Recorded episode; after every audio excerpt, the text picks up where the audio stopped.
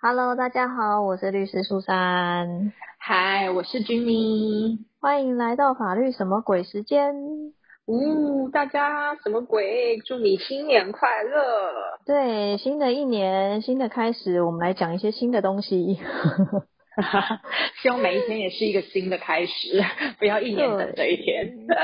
有什么新的东西？我觉得应该先这么讲好了。君妮，你过去有没有很多打工的经验？有啊，你就是斜杠打工仔啊。啊，真的哦，那有遇过那种就是以时薪计算的吗？对，我记得我大学刚毕业，只反正就是大学的前后，就是有去百货公司当那种周年庆活动的时候跑账的工读生，就是我知道，我知道，去去帮他们刷卡，那个就是算时薪的。哦，哎，那你那个时候时薪是多少啊？嗯，一百三吧。那你领过时薪最高的是多少？你说现在吗？就是从以前到现在打工仔的一个经验啊。打工仔哦，我领过两百五，因为是夜班这样子。哦，夜班，夜夜班两百五，我觉得 OK 啊。对啊，夜班的餐品两百五这样。一百三两百五，我跟你讲，我领过最低的时薪七十。合法吗？这个是大概哪个年代的事啊？哦，因为我我的打工经验也非常的早，那个时候好像是我国中吧，童工啊，然后所以那时候七十，我这样会不会有点暴露自己年龄啊？哎，那个时候七十是最低工资吗？有这回事吗？以前好像其实没有什么最低工资这个东西耶。对，我记得开始保障最低工资的时候，好像就差不多是一百三吧。对，反正我我那时候是七十，然后以前人家国中生其实七十这样累积下来也也是会觉得还是蛮多的啦，毕竟但年纪越小欲望越小嘛，所以也不会买太贵的东西。而且那个时候的物价七十块真的可以吃一餐呢，而且是就是可能不止一碗饭一碗面的那种一餐这样。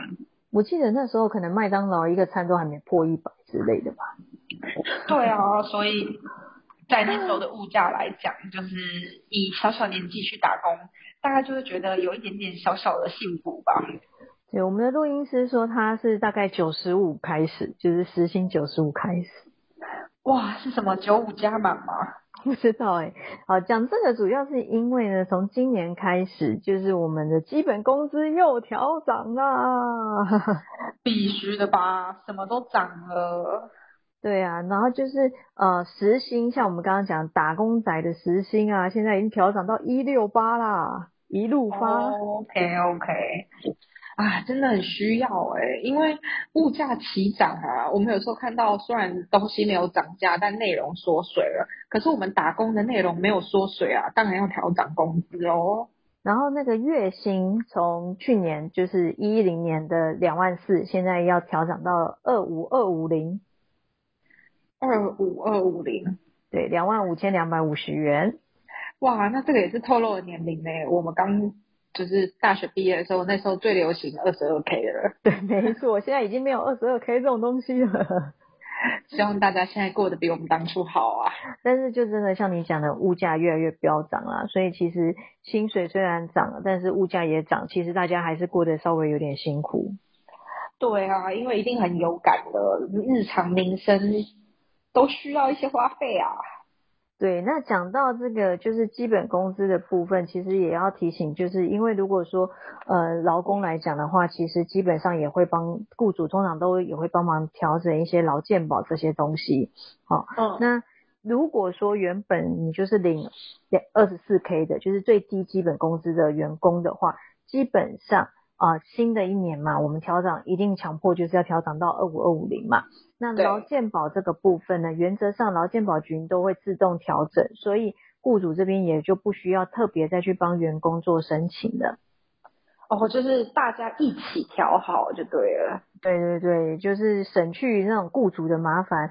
但是呢，在这边也要提醒我，我不知道听我们的节目会不会有雇主啦，哈。但是虽然说这个部分就是劳劳健保局都会主动帮你调整，可是呢，就是如果说就是那种领基本工资的员工的薪资，他其实会有一些自付额嘛。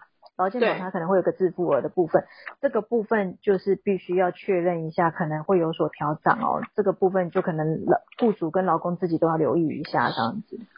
对，我觉得像这些受雇的，像我们如果是受雇的人啊，遇到像这样的事情，自己还是要稍微了解一下。然后跟公司一起把这件事情处理好，这样就是不用站在对立面，就很顺利的把事情处理的顺畅一点，感觉会更和谐一点啊！大家对，就是大家要留意，一起成长就对了。对啊，毕竟数字涨了嘛。对，我觉得其实呃，我们节目一直以来比较少讲一些有关于劳基法的东西，就是因为其实它真的是不是。一句两句话就可以把它讲完，它真的有时候有点复杂啦。嗯，那关于时薪的最低工资调整有什么要注意的呢？时薪的调整哦，其实我觉得基本上除了薪资这边调整之外，其实其他部分就还是都是依照我们过去劳健保的一呃，就是呃劳基法的一些相关保障啦。所以其实。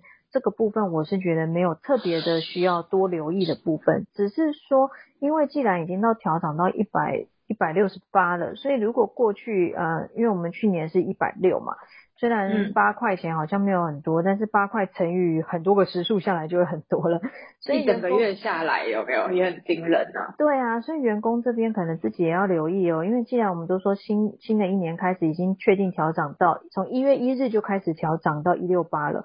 那所以在可能一月份的时候，你收到你的薪资单啊，或者是薪资尾条之类什么的，你要稍微计算留意一下，到底雇主有没有适时的跟上这个法规的跟进就对了。